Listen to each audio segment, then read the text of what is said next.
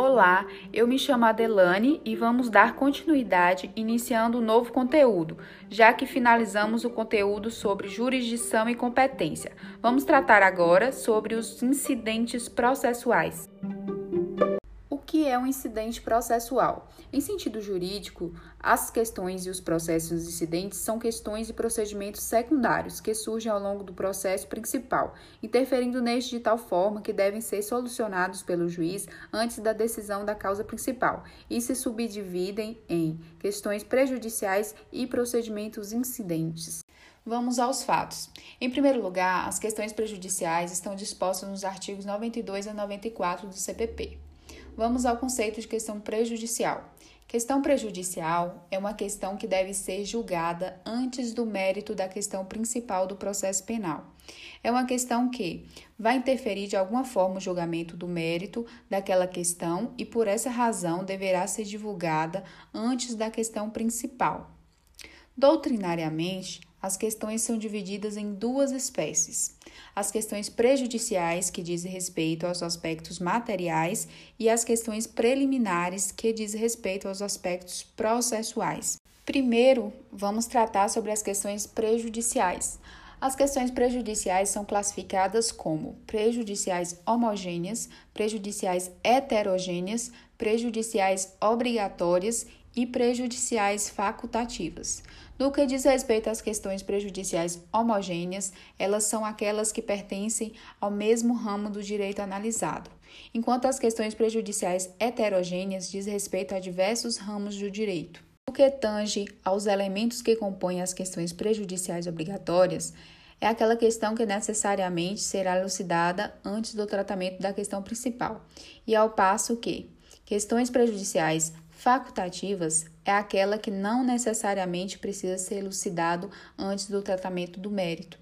Em suma, de acordo com o artigo 92 do CPP, que diz respeito à questão prejudicial heterogênea obrigatória, é necessário, obrigatoriamente, que haja a solução da questão prejudicial relativa ao estado civil das pessoas, e após a solução dessa questão prejudicial, o processo voltará ao seu trâmite penal. Portanto, o processo ficará suspenso, aguardando a decisão do processo civil relativo ao estado das pessoas.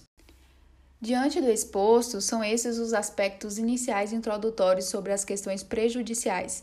Por conseguinte, daremos tratamento às exceções dispostas no Código de Processo Penal. Nesse bloco, trataremos sobre as exceções.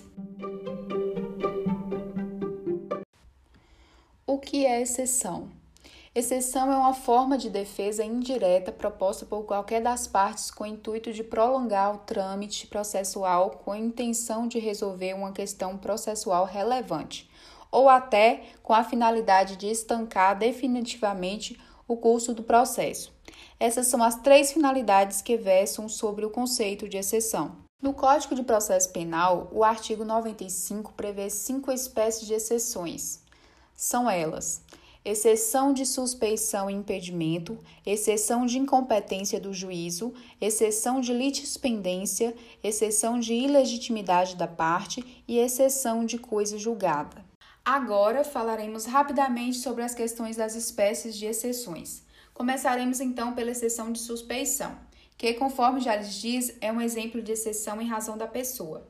A exceção de suspeição está expressamente prevista no artigo 95, inciso 1 e os artigos seguintes. Fazendo o tratamento da exceção de suspeição, suspeição é a recusa do juiz ou pelo juiz efetivamente, portanto, ou pode haver pela parte a interposição da exceção de suspeição ou o próprio juiz pode se declarar suspeito de ofício, sempre que houver motivo que impeça o juiz de julgar ação penal, ou em virtude da sua imparcialidade ou quando há motivo relevante para suspeitarem da sua isenção ou do interesse pessoal do juiz, que remeterá o processo imediatamente ao seu substituto legal. Apesar da possibilidade de reconhecimento e a suspeição por ofício, temos circunstâncias onde o juiz não a reconhecerá. Artigo 98 do CPP. Quando a parte quiser a declaração de suspeição do juiz, ela deverá fazê-lo através de petição a ser encaminhada ao juiz. Contudo, após o recebimento dessa suspeição, o juiz tem duas possibilidades. A primeira possibilidade é o reconhecimento da suspeição E a segunda possibilidade é o não reconhecimento da suspeição. A segunda possibilidade ocorre quando a parte apresenta petição requerendo a suspensão e o juiz não aceita os termos da suspeição. Nessa circunstância, o juiz mandará autuar a petição da suspeição em apartado.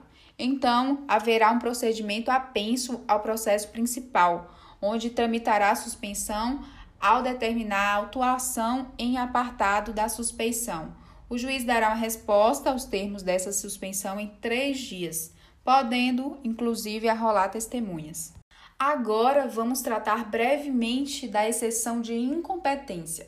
A exceção de incompetência está relacionada ao princípio do juiz natural e às regras de competência dispostas na Constituição Federal e no Código de Processo Penal. Portanto, a incompetência é o desrespeito com as normas relativas à Constituição e o CPP, e o desrespeito do princípio do juiz natural. Em ato contínuo, trataremos agora sobre as três exceções, que é a exceção de litispendência, exceção de ilegitimidade da parte e exceção de coisa julgada. Diferente da exceção de suspeição, as referidas não possuem o condão de suspender o andamento da ação penal. Podem ser arguidas por qualquer das partes e também podem ser decretadas pelo juiz de ofício. Essas são as circunstâncias gerais relativas às essas três modalidades de defesa. Assim, vamos abordar brevemente sobre conflito de competência. Conflito de competência é onde dois ou mais juízes se entendem competentes para apreciar a mesma causa, ou ainda quando nenhum juiz se entende competente para apreciar a mesma causa. Então, o conflito de competência poderá ser positivo, quando dois ou mais juízes se dizem competentes, ou negativo, quando nenhum juiz é competente para julgar a mesma causa. O procedimento para apreciação será através de representação pelos juízes e a parte interessada através de requerimento por petição. O relator requisitará informações e o Ministério Público decidirá quem será o juiz competente. Ademais, existem outros procedimentos incidentes, entre eles a restituição de coisa apreendida. Como o próprio nome já diz, é o procedimento para devolução de objeto apreendido. Também existem as medidas assecuratórias, que garante a futura reparação da vítima, o pagamento de despesas processuais ou penais pecuniárias e evitar o lucro do acusado. Outro procedimento incidente é o incidente de falsidade, que visa a constatação de autenticidade de documento e, por derradeiro, a lei também prevê o incidente de insanidade mental, que visa instaurar para apurar a inimputabilidade ou semi-imputabilidade do acusado, levando em conta a capacidade mental na época do crime.